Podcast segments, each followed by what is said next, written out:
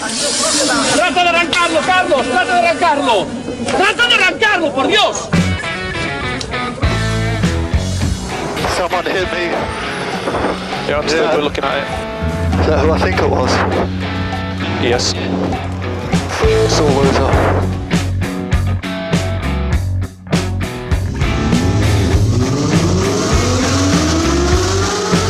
Izquierda buena más ojo corta, se cierra poco. Corta, no cortar. Para izquierda rápida. Para derecha buena más, se cierra poco. Para izquierda buena más, se abre. Acaba buena más, se abre. Sasar. Para derecha buena más, no cortar. Para izquierda rápida, ojo, se abre. Para uno. Derecha rápida, ojo, con fe. Rápida, ojo, con fe. Acaba rápida menos.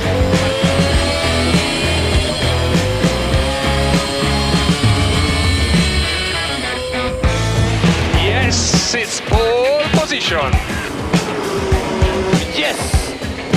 Oh, grazie ragazzi! Uh, che giro! Grazie! Hola, hola, hola, bienvenidos, bienvenidas a esta nueva hora de Motor en Track FM. Bienvenidos a Turbo Track. Dani Catena, bien hallado, buenas tardes. Muy buenas tardes David, un sábado más. Aquí estamos eh, poniéndole color al mundo del motor que encima rima eh, desde esta sobremesa de sábado que bueno eh, viene cargadita de noticias y de anécdotas, no tanto de novedades porque con esto de que no tenemos microchips ni semiconductores ni estas historias, eh, las marcas tienen un poco paralizadas el tema de las presentaciones, ¿qué opinas? Ay, pues eso que está todo muy parado, que en cuanto a temas nuevos, eh, ya veremos. Y los proyectos que se han de retrasar y lo que se ha de quedar por el camino, eh, ya verás, ya verás. Vaya, vaya plan tenemos. Es una, una locura esto. Pero en, en esta temporada, en esta situación tan incierta, eh, en la que parece que, que los ERTES y las situaciones de indecisión van a caer del cielo, ¿sabes quién está trabajando bastante? Me imagino que a nivel administrativo eso sigue funcionando, ¿no? Efectivamente, y es que el becario de la DGT no para. Ah, muy bien, o sea que vuelve el becario de la DGT y le han puesto tarea extra. Sí, la verdad que sí. Luego en el sumario os contaré, pero la verdad que está teniendo bastante tarea. Tarea nuestra, la de recordaros nuestras vías de comunicación, ¿verdad, David? Correcto, que tenemos un correo electrónico que es info@turbotrack.es. Una maravillosa cuenta en la red social Instagram donde nos podréis seguir, hacernos preguntas, comentarios, burlaros de nosotros y todo lo que necesitéis en arroba turbotrackfm. Y también tenemos una página abierta en Facebook. Si la encuentras nos mandas el enlace por favor que lo hemos perdido. Lo que sí que funciona mm, brutalmente bien son los podcasts que tenemos colgados prácticamente en casi todas las plataformas. Todos nos estabais pidiendo la vuelta y los de Spotify ya estáis ahí a tope, los de iBooks también, eh, estamos en Google Podcast, estamos en prácticamente todos los agregadores de podcast que os podéis imaginar, salvo iTunes. Correcto. Eh, y yo creo que con esto y un bizcocho lo hemos dicho todo, salvo que nos sirvan un carimocho. Oh, oh, soy, soy poeta. pues para esta sobremesa no estaría de más. No, bueno, eh, tenemos ahí el tiempo un poco como de aquella forma, pero bien, ni tan mal. Eh, aquí por lo menos, de momento, nada hace erupción, pero eh, ándate, ándate, que tal y como está el panorama, Pero ojito, ojito, que gracias a la erupción del volcán es probable que caiga lluvia ácida, entonces mucho cuidadito con los coches aparcados en la calle, que lo mismo os lo encontráis despintado. No, Pues también tienes razón, mira, en esa, en esa disyuntiva no había caído yo. Pero mira, lo tendré en cuenta. Mucho ojo, a ver si vas a tener que pedirle ayuda al becario de la DGT para tramitar eh, cosas con el seguro. De hecho, mira, es un buen tema para la semana que viene. ¿Qué nos cubriría el seguro y qué no en caso de una catástrofe natural? Porque, vale, mm, puedes tener un todo riesgo o no, pero ¿qué pasa si cae lluvia ácida y te deshace el coche? Vale, pues mira, ah, lo apuntamos para la semana que viene. Pero de momento cuéntanos qué tenemos, qué tenemos para esta semana. Pues mira, el becario de la DGT, que está on fire como siempre, ha implementado un documento muy, muy interesante y muy útil, eh, de tramitación bastante farragosa en un principio, pero que eh, luego resulta que no lo es tanto. Vale, pues luego me cuentas eh, de qué va ese documento y qué nos va a permitir hacer. Documento interesante también el de la baja de oficio, que llevamos tiempo hablando de ella y ya llega eh, para muchos coches. Eh, os vamos a contar qué condiciones hay que cumplir y en qué, en qué supuestos puede ser que te llegue el tema de la baja de oficio. Y creo que esta semana también tenemos una, una de esas buenas, ¿no? Sí, seguimos teniendo un figura que, va para presidente de la comunidad, que desde luego mmm, deja un poco por los suelos al de la peli pornográfica de la semana pasada. Ajá. ¿Qué más hay por ahí? Pues mira, la incógnita de la circulación en el centro de Barcelona de los coches con pegatina B, porque claro, eh, todo esto estaba en boca de todos, ya que no era solo eh, requisito tener distintivo medioambiental en el coche, sino que además fuera eh, C, eco o cero. Los B parecía que iban a estar exentos de poder circular. Y bueno, pues ya se ha despejado la incógnita. Luego os cuento qué pasa con los coches con pegatina B en el centro de Barcelona. Muy bien, más. En el centro de Barcelona será el sitio perfecto para que Ford venda su perfume. Bueno, claro, como no hay coches, eh, ¿qué más vamos a poder Sí, encontrar? las marcas están buscando alternativas.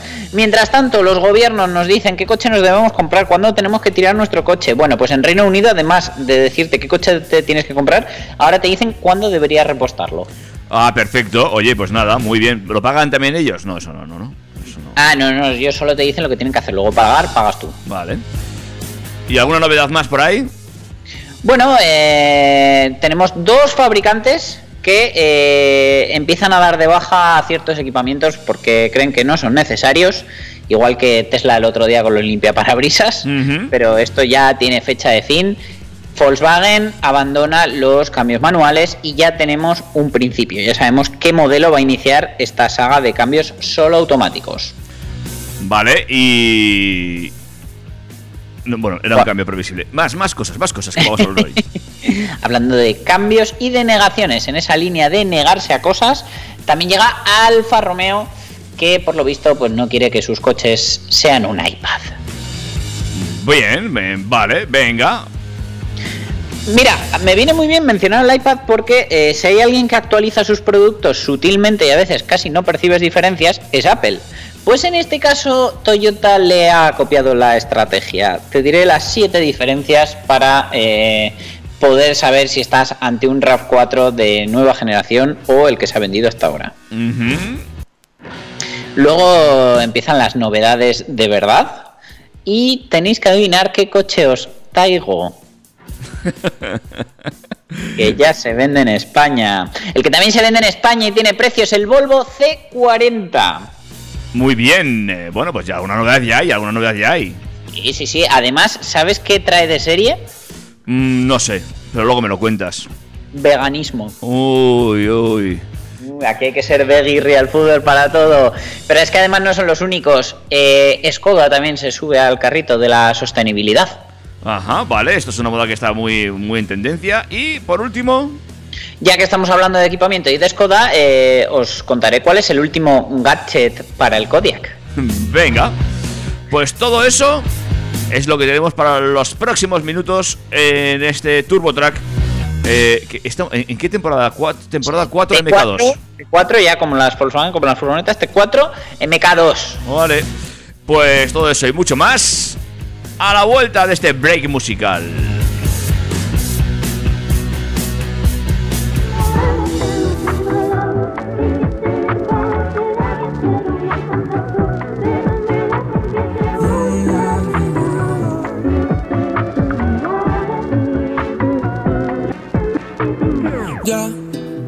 No sé qué sé yo.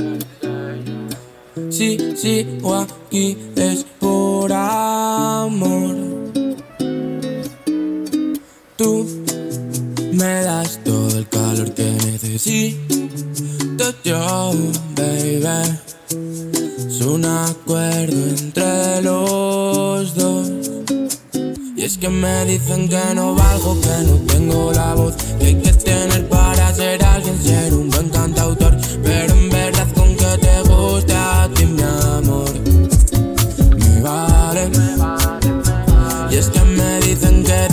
que soy un perdedor, que solo sé ir dando bandazos, que soy lo peor, pero yo estoy haciendo algo con mi vida y tú no. Y ahora que no hay nadie ni nada que me calle, que nos pare, baby. Voy a hacerlo por los dos. Suave, ritmo suave, para que te regales, me lo bailes, baby. Sin ti no sé ni quién soy. Y es que me dicen que no valgo, que no tengo la voz Que hay que tener para ser alguien, ser un buen cantautor Pero en verdad con que te guste a ti mi amor Me vale Y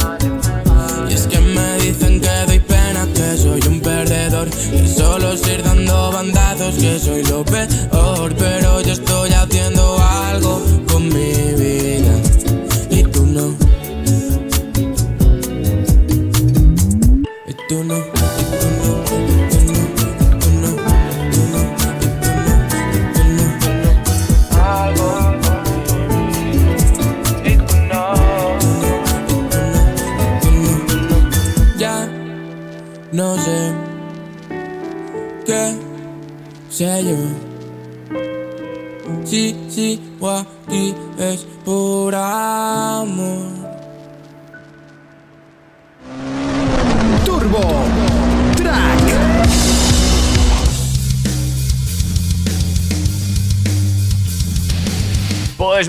arrancamos, nos metemos en faena y hablamos de novedades, en este caso administrativas, las que tienen que ver con la DGT y ese becario que se ha puesto de nuevo en marcha.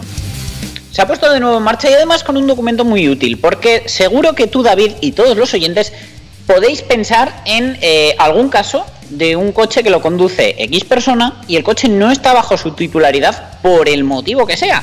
Eh, era de un primo, salía muy caro cambiarlo de nombre y lo estoy conduciendo a nombre de mi primo, me lo ha sacado un empleado de una marca con su descuento y no lo puedo cambiar de nombre. mm, me he comprado un coche que estaba embargado y no lo pueden poner a mi, a mi nombre, que eso es un caso loquísimo que yo he visto que se da más de lo que parece.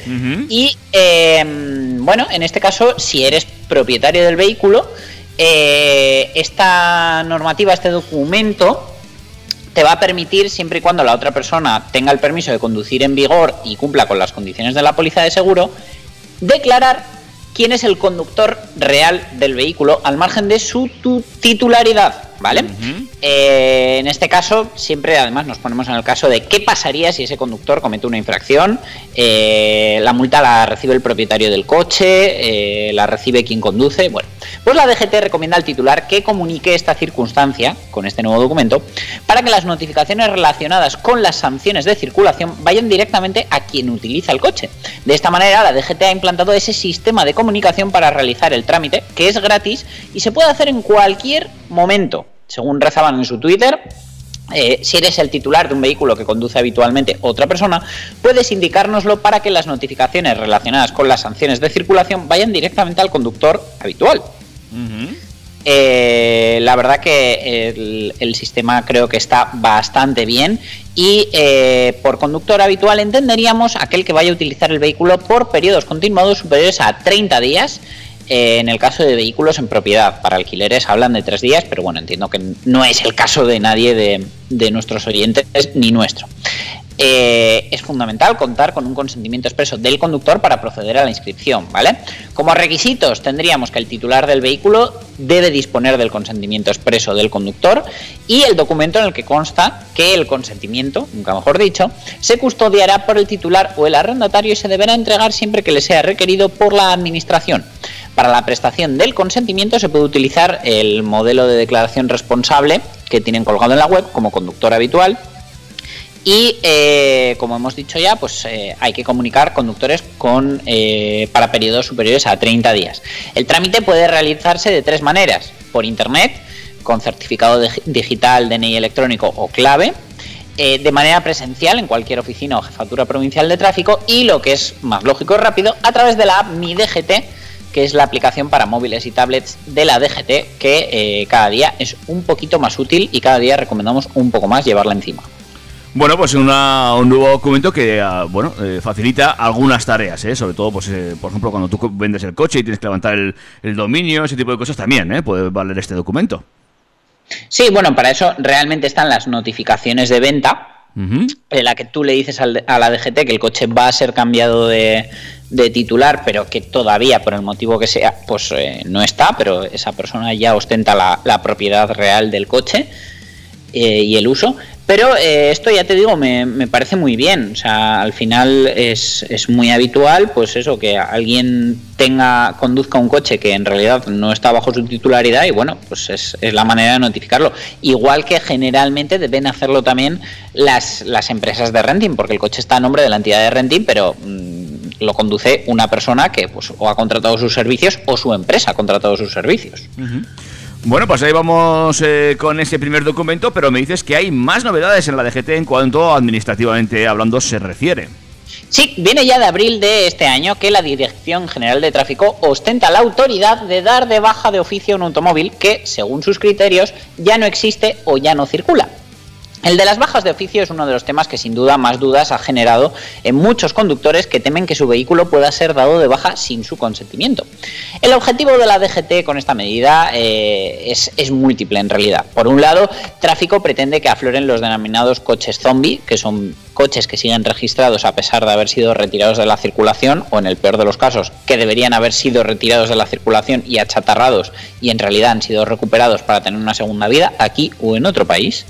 Pero sobre todo la DGT pretende que con esta medida afloren vehículos cuyos propietarios no han cumplido con sus obligaciones, que son la de superar las inspecciones técnicas, la ITV, y la de disponer del pertinente seguro de responsabilidad civil en los últimos 10 años. Eh, entonces, ¿cómo funcionan estas bajas de oficio? Bueno, pues según el Real Decreto 265-2021 que introducía esta medida, modificaba el artículo 35, eh, incluyendo la baja de oficio que se aplica a vehículos que se presuma no existen o no circulan por haber cumplido estas exigencias que hablábamos, ¿vale? Para aquellos vehículos que se hayan dado de baja de oficio, la DGT ha dispuesto de un mecanismo de rehabilitación tras la baja. De esta forma, el propietario del vehículo puede volver a registrarlo, ahora sí cumpliendo con las exigencias de superar la ITV y suscribir el seguro de responsabilidad civil obligatorio.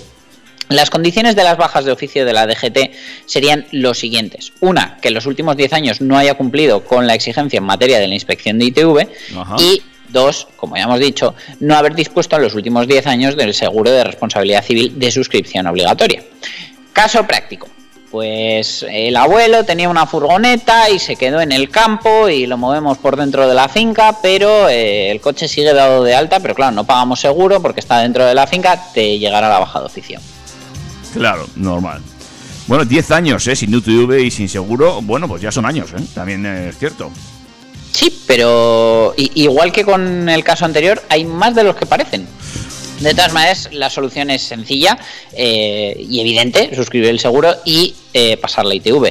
No obstante, eh, si el caso que nos ocupa es el de un vehículo que realmente está fuera de circulación, por ejemplo, a la espera de reparaciones o restauraciones, lo adecuado sería solicitar la baja temporal prorrogable. Al solicitar la baja temporal de un vehículo, estamos comunicando a la DGT que éste está fuera de circulación y que por tanto no está sujeto a las exigencias en materia de ITV ni de suscripción de seguro de responsabilidad civil. Por otro lado, las bajas temporales son reversibles y el vehículo podrá volver a ser dado de alta en cualquier momento para regresar a la circulación, siempre volviendo a pasar una ITV y contratando su seguro. Si no se prorroga la baja un año después de suscribir la baja temporal, el vehículo será dado de alta. Y es que desde 2021 la DGT también ha transformado las bajas temporales indefinidas en bajas temporales prorrogables y con esta medida pretenden eh, de nuevo evitar ese fenómeno de coches zombie y sacar a flote todos aquellos vehículos que están fuera de la circulación para tener un censo real del parque móvil del país. Pues una medida interesante y veremos también cuando ponen eh, eh, un poco de coto también a la gente que circula sin seguro de alguna otra forma. Bueno, vale, bien. eh, Bueno, de, de todas maneras, en, en base a esto, fíjate, el otro día me pararon, entre comillas, en un control muy curioso, en la que simplemente me obligaban a detenerme como un segundo en la entrada de una rotonda eh, me enfocaban el coche con una cámara y me decían que continuara y pensando dije, pues esto es una comprobación de si el coche está al corriente de sus obligaciones y de si lleva seguro. Sí, cada vez son más rápidos y más frecuentes estos, estos controles y me parece, bueno, es una, una buena medida, ¿eh? que yo creo también, pues eso, tenía que ponerse más en práctica porque eh, a los que pagamos, cumplimos con la norma, tenemos nuestro seguro, nuestra ITV, nuestros impuestos pagados, cuando tienes un incidente o accidente con alguien que no cumple, pues eh, es un cisco, ¿eh? Sí, porque te ves casi en el mismo problema que si no lo hubieras pagado tú. Sí, sí, no, no, totalmente. El que también es un problema es el de eh, las drogas, el alcohol, eh, las temeridades en, en carretera. Y en este caso la Policía Foral de Navarra ha denunciado el martes pasado a una persona por conducir a 165 kilómetros por hora en una carretera limitada a 90 y además, lo que me parece todavía peor, dar positivo en droga, concreto cocaína. Por este motivo, la multa por el exceso de velocidad va a ser de 600 euros más la retirada de 6 puntos y por dar positivo en droga de 1.000 euros y también otros 6 puntos, según ha informado Policía Foral. Con lo cual, la broma le ha costado 1.600 euros y 12 puntitos. Poco me parece, poco me parece. Poco me parece a mí también, pero bueno, eh, llegará el momento en el que yo creo que por fin eh, estas, eh, estas infracciones se penarán como realmente se debe y no las chorradas de las pegatinas, los accesos, los no accesos y todas estas cosas que tenemos siempre en boca de todos. Que es un follón, además, que la gente no terminamos de aclararnos, porque tú ves en, Zaragoza, te tienes que ir a Burgos y no sabes si puedes circular. Si no, cuéntame cómo está pues, el tema en Barcelona, ¿qué ha pasado? Bueno, pues según parece, al final en 2022 no habrá veto finalmente para los coches y vehículos con etiqueta B en la zona de bajas emisiones de Barcelona. Así lo ha confirmado y aclarado el área metropolitana de Barcelona, AMB, ante las dudas recibidas por parte de los usuarios. Y es que el Plan Metropolitano de Movilidad Urbana, PMMU 2019-2024, se recogía entre las medidas previstas que se ampliara la restricción de circulación a los coches con distintivo B, sumándose a los sin etiqueta, que son los que de momento tienen aplicadas estas restricciones. Pero al menos durante todo el año que viene no será así. En el caso de los coches, los de etiqueta B de la DGT serían los gasolina Euro 3 y los diésel Euro 4 y Euro 5. Y en el de los camiones y autobuses se trata de los Euro 4 y Euro 5 y en el, y en el de motos eh, los Euro 2. ¿Puede ser un calendario demasiado ambicioso? Sí que es cierto que en esta nueva estrategia, aprobada a finales de 2020, eh, no se recogía como propuesta definitiva y la medida solo se aplicaría a no residentes, es decir, que aquellos vehículos empadronados en este área quedarían fuera de la medida. Sea como fuere, cualquier automóvil o vehículo con este distintivo no tendrá limitación ninguna en 2022 para circular por este área, que comprende toda la ciudad de Barcelona y varios municipios de la periferia eh, ya sea total o parcialmente, Cornellà de Llobregat, Esplugues de Llobregat, Hospitalet de Llobregat y San Adrià de Besós. De esta manera, el año que viene tendrán permitida la circulación y acceso en la zona de bajas emisiones los vehículos de pegatina amarilla, la B, pegatina verde, la C, etiqueta eco, verde y azul, eco, etiqueta azul, la cero, cero emisiones. Por ahora, por tanto, no se va a cumplir ese plan previsto en la PMMU que eh, estipulaba un calendario cuyo objetivo es el de ir eliminando paulatinamente a todo vehículo que no sea eco o cero. En este documento también se fijaba 2030 para prohibir la circulación de la zona de bajas emisiones a los de etiqueta EC que no fueran residentes. Y antes, en 2024, dejar fuera de la ecuación a todos los que tengan distintivo B, independientemente de dónde paguen el impuesto de circulación, es decir, incluidos también los residentes. Además, se sugería para 2025 la prohibición total de los sin etiqueta, sin estar no sujetos a días u horarios, ya que las restricciones se aplican de lunes a viernes entre las 7 y las 20 horas. En el propio texto ya se recogía que estas medidas se irían modulando en función de los resultados y la evolución de los niveles de calidad de aire y en base a los acuerdos a los que se llegue con otras eh, administraciones competentes. Que por cierto, estos días eh, la calidad del aire, creo recordar que en Madrid está, vamos, mala no, malísima. Ah, pues mira, no, no, no la tengo yo controlada. Eh, Pues a mí me saltó una notificación por algún lado, así que ya verás tú como alguna Ah, ya sé, actualizaste, actualizaste el iPhone y ahí ya ahora como te mira Ah, claro, yo tengo ya iOS 15, había que probar las novedades en el CarPlay. Seguro. Eh, de todas formas, una preguntita, ¿eh? Tú vienes de fuera, vas de, de Logroño ¿eh? a, a- a Barcelona si se te olvida llevar, poner la etiqueta ¿eh? o no la tienes todavía, ¿qué, qué haces? ¿No entras? A mí esto me parece una chorrada, pero no, no deberías entrar o deberías eh, parar en la oficina de correos más cercana para comprar la etiqueta en correos. Eh, me parece absurdo el tema de tener que llevar la etiqueta, ya que por matrícula tienen la capacidad de saber si el coche cumple o no. Pero bueno, pues nada, seguiremos llenando de pegatinas nuestros cristales. En fin, eh, ¿seguimos adelante o hacemos un break? Seguimos, ¿no? Sí, venga, vamos un poco más y así dejamos un buen olor y un buen ambiente, ya que Ford descubrió que el 70% de los conductores que se pasan a un vehículo eléctrico echan de menos el olor a gasolina. Supongo que será que el otro 30% venían de un diésel. sigue, sigue. Por este motivo, el fabricante de automóviles estadounidense ha lanzado Mac O GT, un perfume que huele como cuando se te cae la gasolina por encima de la ropa Oh. al repostar. Qué rico. Ford presentó la fragancia en el Festival de Velocidad de Goodwood y eh, reúne a gente de todo el mundo. La compañía encargó esta fragancia para encandilar a la gente con su Mustang Mach-E GT, un vehículo eléctrico que desde luego a gasolina no huele. Mac O GT cobró vida de la mano de Pia Long, perfumista de la Sociedad Británica de Perfumistas, y mezcló las sustancias químicas que emiten los interiores de los coches, los motores y la gasolina con fragancias más tradicionales, como el sándalo y el geranio, para crear un ambiente de gasolinera, aunque por lo que leo también olería un poquito a coche nuevo.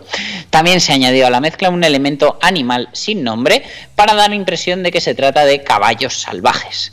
Lamentablemente, Ford no va a vender nunca el Mac U GT, así que los que quieran oler a gasolina tendrán que seguir echándose este combustible por encima. Oh, qué lástima, porque el frasco es precioso. Lo estoy viendo en la foto y me gusta mucho.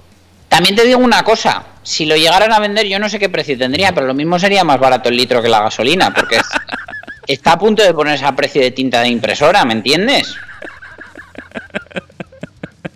Eh, pues sí, te entiendo. Eh, dam- Es dame, que se me enciende la reserva del coche y la de la impresora y, y me da más miedo la del coche.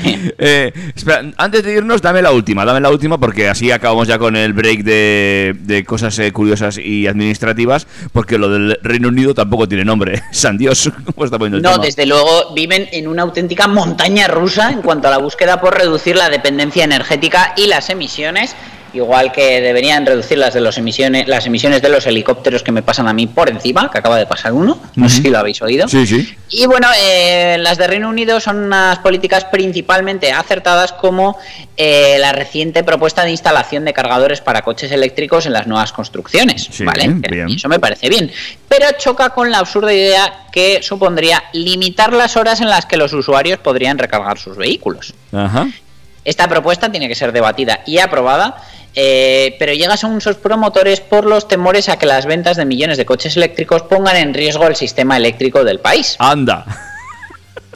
Según informa el diario The Sunday, Times, la regulación ha sido enviada para su revisión por parte de la Organización Mundial del Comercio y en ella se sugiere que los cargadores domésticos y las empresas no podrían estar operativos entre las 8 y las 11 de la mañana, mientras que por las tardes el horario de desconexión estaría entre las 4 y las 10 de la noche. La verdad que, mm, siendo que lo más acertado es cargar por la noche, pues no me parece tam- tampoco que sea mm, eh, para tanto más allá de la limitación de tu libertad personal de cargar tu coche cuando te salga de las narices, si- siendo que lo vas a pagar al precio que te dé, que les dé a ellos la gana. Claro, quiero decir que al final si yo tengo que cargar un día el coche a las eh, 9 de la mañana porque se me ha olvidado cargarlo, ¿qué hago?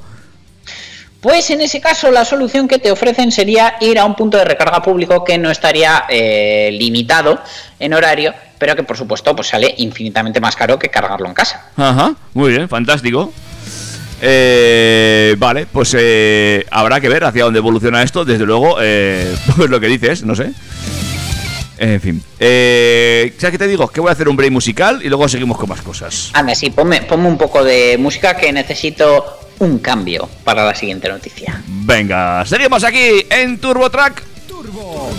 Track.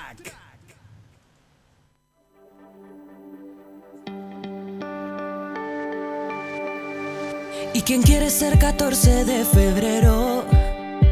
Si podemos ser un miércoles normal, yo me quito el disfraz que me hace llorar. Ya no más. Tú me pintas de color hasta los huesos. Porque sabes que mi piel es de cristal. Y tu abrazo es el refugio donde duermen mis inviernos. Y que el frío tiembla ahí fuera.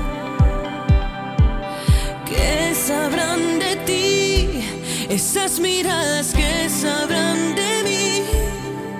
Esas bocas que disparan solo dicen tonterías. Me gusta que dejes las puertas abiertas y que tus verdades no sean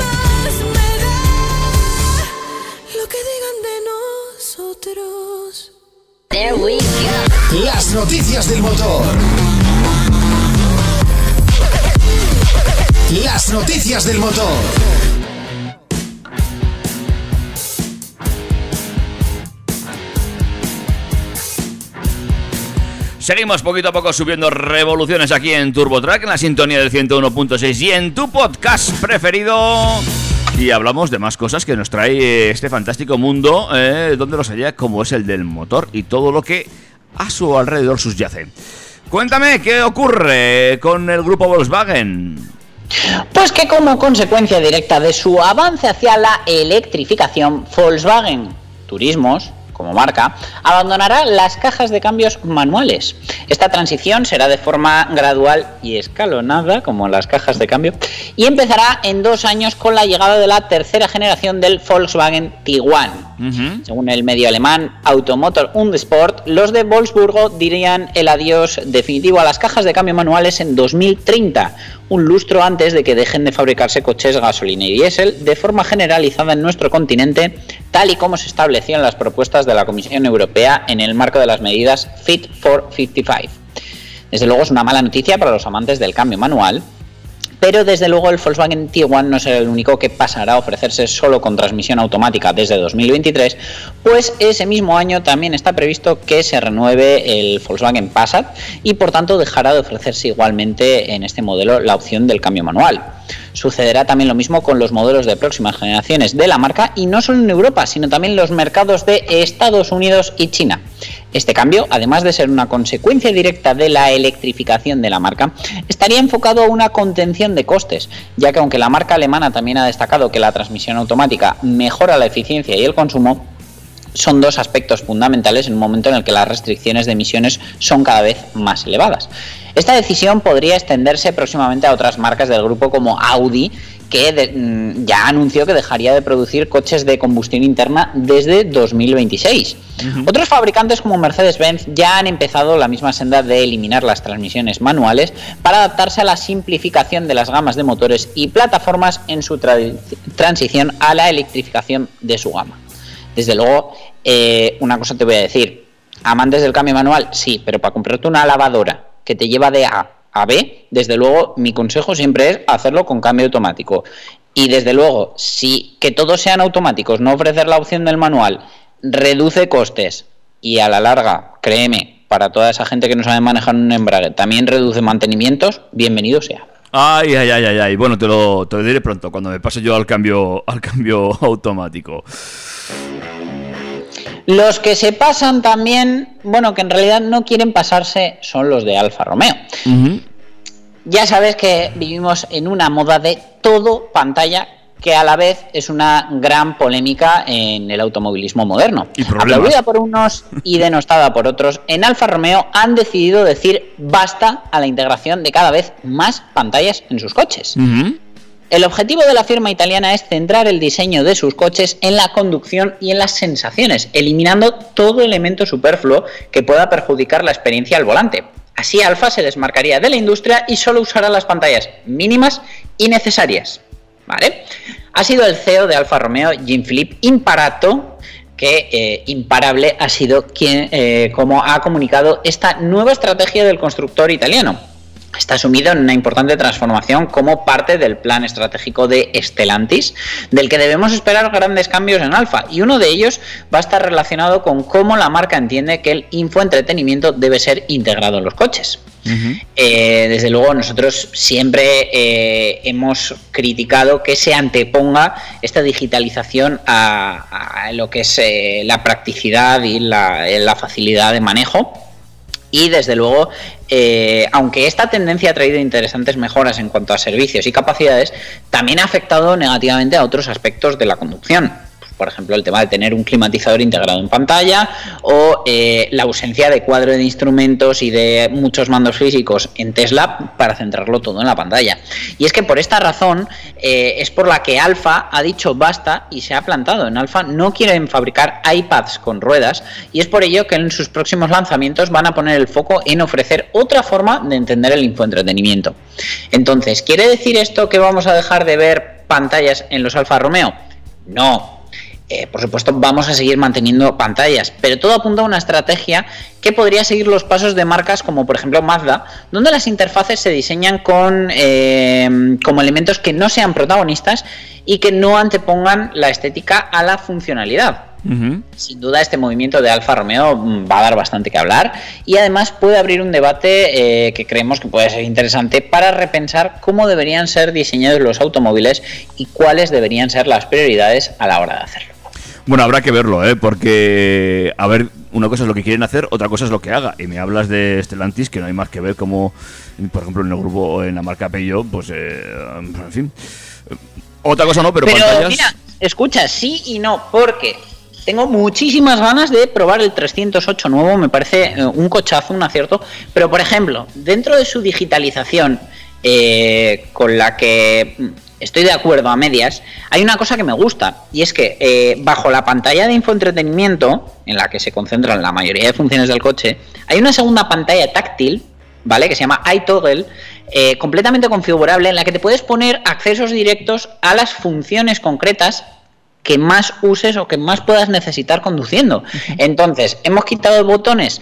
Sí. ¿Lo hemos centralizado todo en la pantalla? Sí. Eh, pero hemos solucionado el tema de que haya que pasar por 15 menús y distraer mucho la vista para activar algunas funciones que algunos no tocan nunca y otros tocamos constantemente. Bueno, pues cuando lo pruebes me cuentas. Ya que la cosa pinta bien. Vale, vale, habrá que verlo. Eh, lo dicho, habrá que ver también el, el paso de este de Alfa Romeo y hacia dónde les lleva, ¿eh? Habrá que ver, a ver qué... Porque, bueno, lo de que debe dar sensaciones a la hora de conducir está muy bien, pero también es cierto que son las propias normas las que nos están impidiendo sentir ya a la hora de conducir. Cada vez hay más normas y, bueno, y más hadas y más cosas que cumplir. Venga. Bueno, pero creo que todo se puede hacer compatible. Ya, ya veremos qué tal lo hacen. Y, y además yo tengo grandes esperanzas en Alfa Romeo porque además eh, estando Alejandro Mesonero Romanos, que, que es el, el fichaje robado de SEAT al frente del equipo de diseño, creo que pueden salir cosas muy bonitas eh, si realmente le dan a la marca el protagonismo que yo creo que debería tener. Cuéntame la siguiente. La siguiente, Toyota RAV4 Model Year 2022 con nuevo acabado y cambios, ya os digo, a buscar las siete diferencias. A mí me gusta bastante el resultado, siendo que el, diseño exterior del, del RAV4 me parece bastante anodino y, dicho sea de paso, eh, tenemos por su primo Suzuki, que es con el que comparte absolutamente todo porque les han comprado el desarrollo, con un frontal mucho más atractivo que el del propio Toyota. Entonces yo decía, esto lo tienen que solucionar, es que no pueden hacer que el hacendado, que la marca blanca, eh, lo haga más bonito que el original. Entonces, bueno, lo han arreglado un poco. eh, amplifican las auténticas cualidades sub del RAV4 con la incorporación del RAV4 Adventure a la gama RAV4.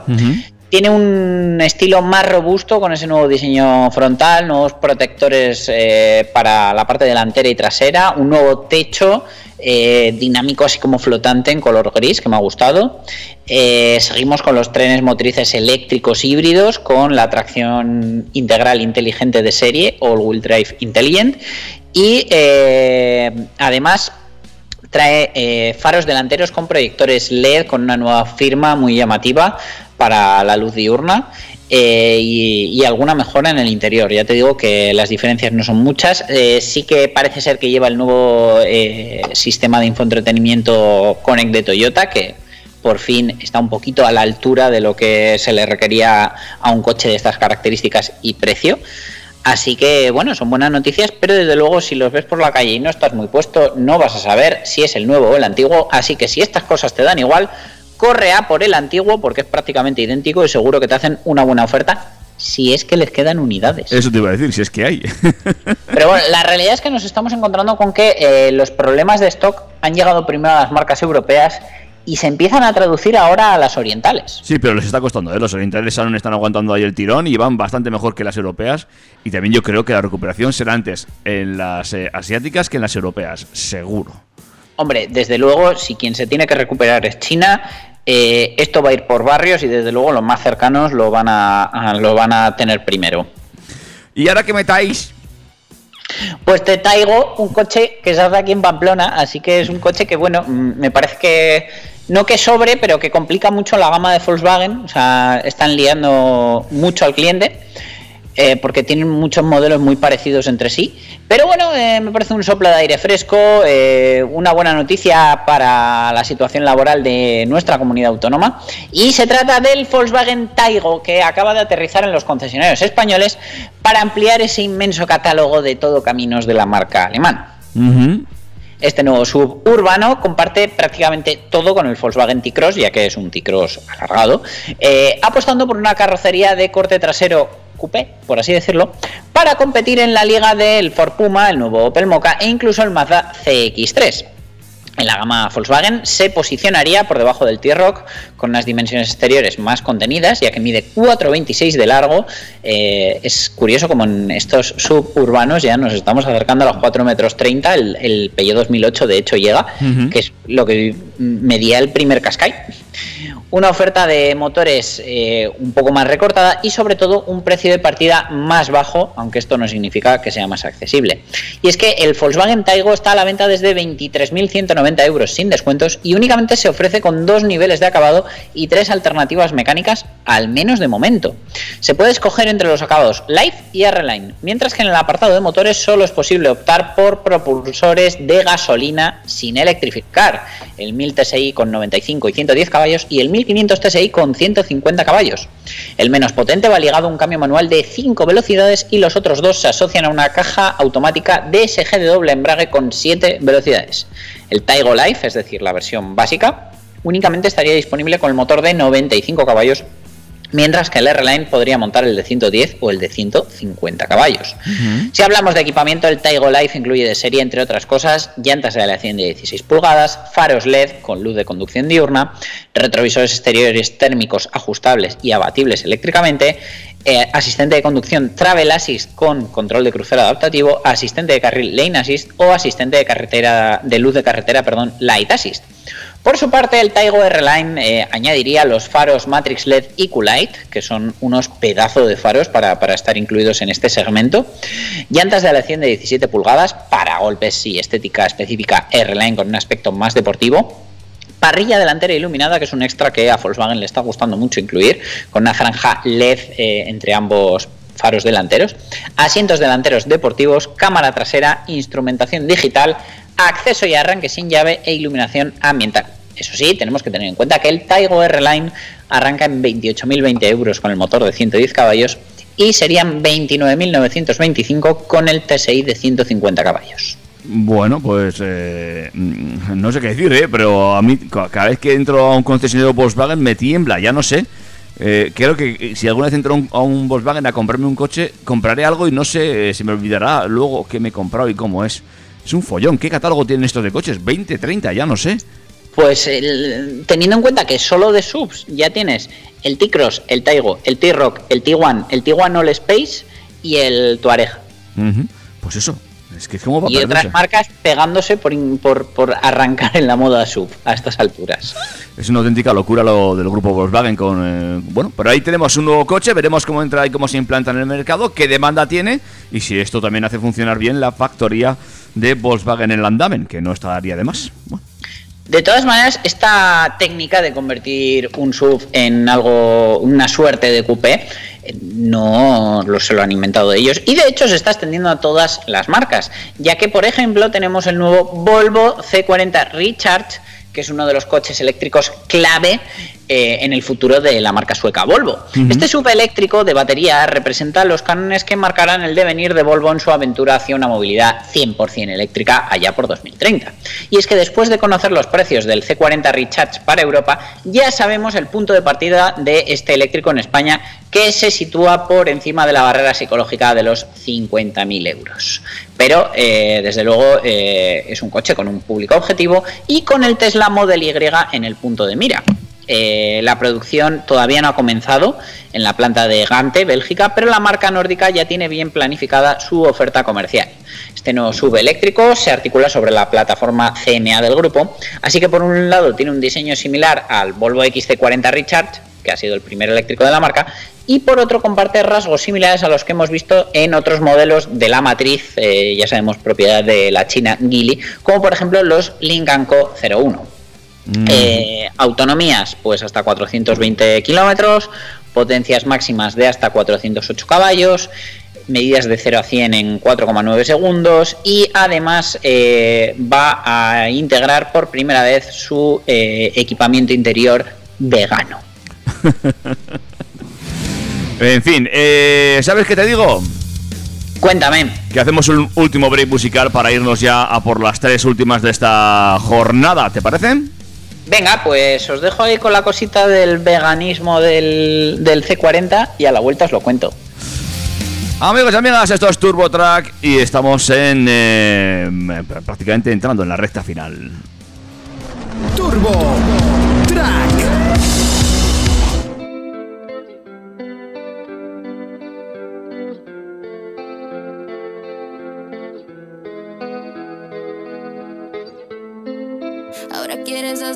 víctima aquí. Qué mal te quede ese papel, olvidando lo que hiciste ayer.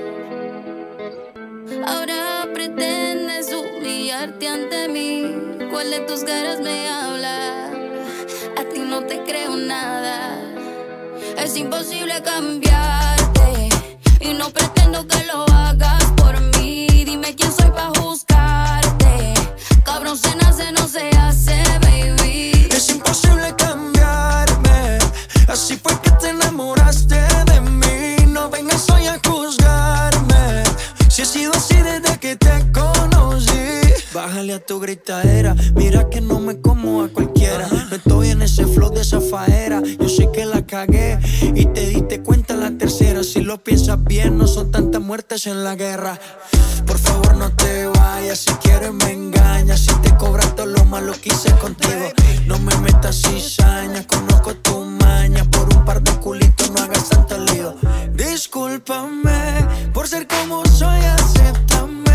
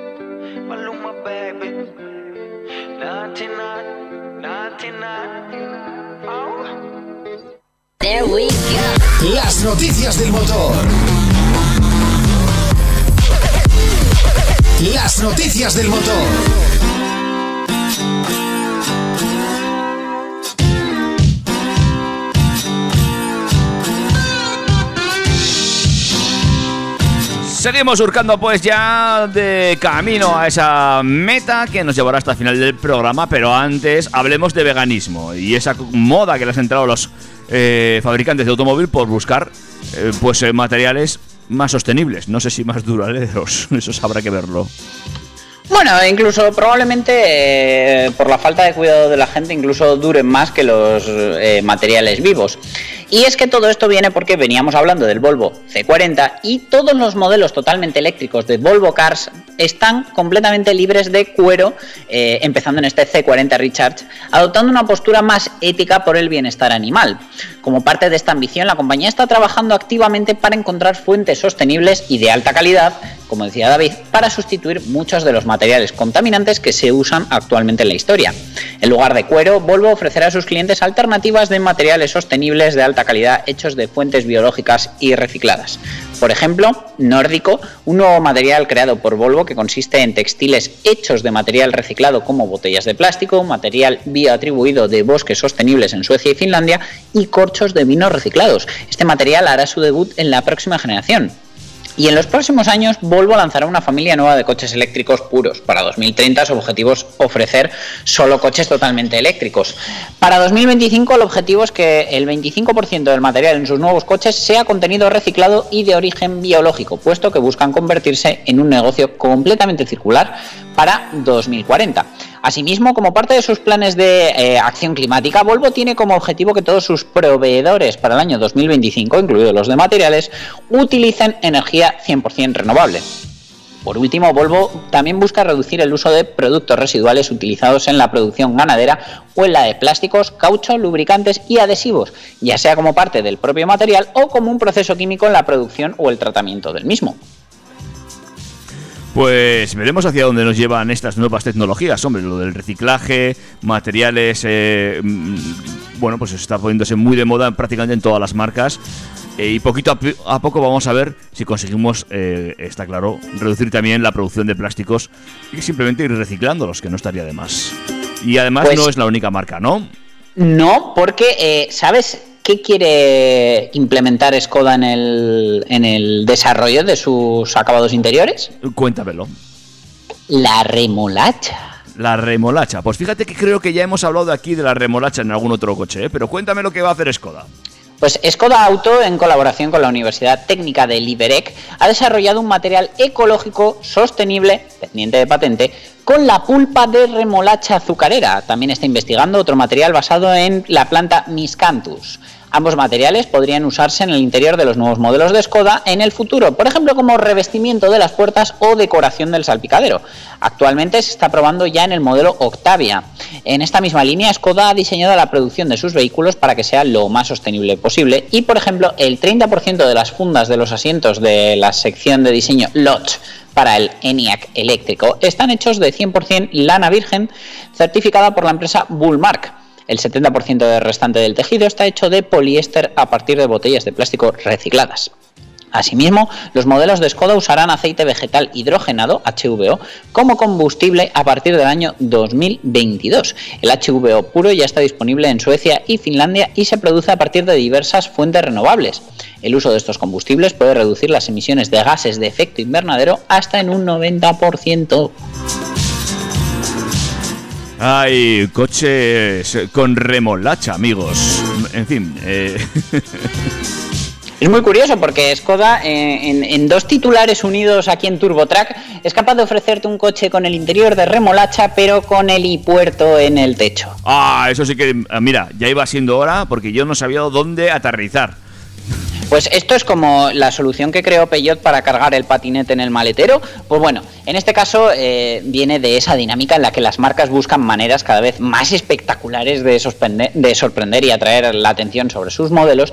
Y Skoda ha optado por aterrizar un helicóptero en el techo de un Skoda Kodiaq. Ujú. El sub, que es el más grande que ofrece la marca checa, ha servido como plataforma para que un Robinson R22, para quien entienda de helicópteros, a mí como si me cantas misa, se plante sobre su techo y luego vuelva a retomar el vuelo. Y es que aunque se trata de un helicóptero ligero, pesa nada menos que 622 kilos y además no es precisamente barato ya que cuesta alrededor de 277.000 euros. Vamos, prácticamente como 10 Kodiaks. Para llevar a cabo la tarea, el Skoda Kodiaq ha sido objeto de algunas modificaciones, es decir, tu Kodiaq de serie no puede albergar este helipuerto, ya que se han eliminado los raíles del techo para poder colocar la plataforma de madera, mira, siguen usando materiales sostenibles, para que se pose el helicóptero y también ha habido que reforzar la suspensión trasera para que estuviera bien equilibrada con la del eje delantero. Los seguidores de Top Gear tendrán la sensación de que esta maniobra les suena de algo y estarán en lo cierto, ya que en el primer episodio de la temporada 16 del programa se llevó a cabo algo muy similar. En aquella ocasión, Jeremy Clarkson eh, aterrizó un helicóptero en el techo de un Skoda Yeti, el ya extinto primer sub de la marca checa. Sin embargo, las cosas fueron bastante diferentes en aquel entonces, puesto que el Yeti estaba circulando por una pista y además no había recibido ninguna modificación. Hay que reconocerle el homenaje a Skoda, pero también hay que admitir que ha sido una réplica peor que la original, que supuso una maniobra bastante más difícil y arriesgada al hacerse en movimiento, por lo que el helicóptero, además de no ver la plataforma al hacer contacto con ella, tenía que igualar la velocidad con la de aquel Skoda Yeti. Bueno, pero nos ha servido, les ha servido a los chicos de Skoda para que aquí en TurboTrack hablemos de nuevo de esta maniobra y que ya sabes, si mañana vas a un concesionario Skoda, puedes pedir tu eh, Skoda eh, Kodiaq con eh, climatizador trizona y helipuerto. Eh, Además, eh, David, creo que tenemos un buen contacto tú y yo en Skoda. Le, le preguntaremos por, por este opcional, por este PR dentro del catálogo de producto de- del coche. Ahora mismo le, le- le digo a ver cu- cuánto me sale. Y luego, eh, bueno, sabéis también me viene el, el helicóptero de serie. En fin, eh, Dani Catena, tenemos que ir cerrando ya este MK2 de la cuarta temporada. Pues David, ha sido un placer estar contigo una vez más en este podcast, en este archivo de audio, en este rato radiofónico de las ondas hercianas en el 101.6 de la FM si nos escuchan desde Pamplona o de los bits, los unos y los ceros si nos escuchan a través de trackfm.com. Cuídate mucho y nos vemos la semana que viene. Y mm, un, un consejo, que nadie de momento chupe las puertas del coche, que de momento todavía creo que no son de remolacha. Pueden llegar a serlo. Bueno, y luego está el tema del COVID, que pues chupar las puertas de un taxi, lo mismo, por mucho que Salud esté diciendo que estamos ya casi fuera de la pandemia, no es recomendable. Yo lo dejo ahí. Cuídate mucho. Un abrazo, David. Adiós.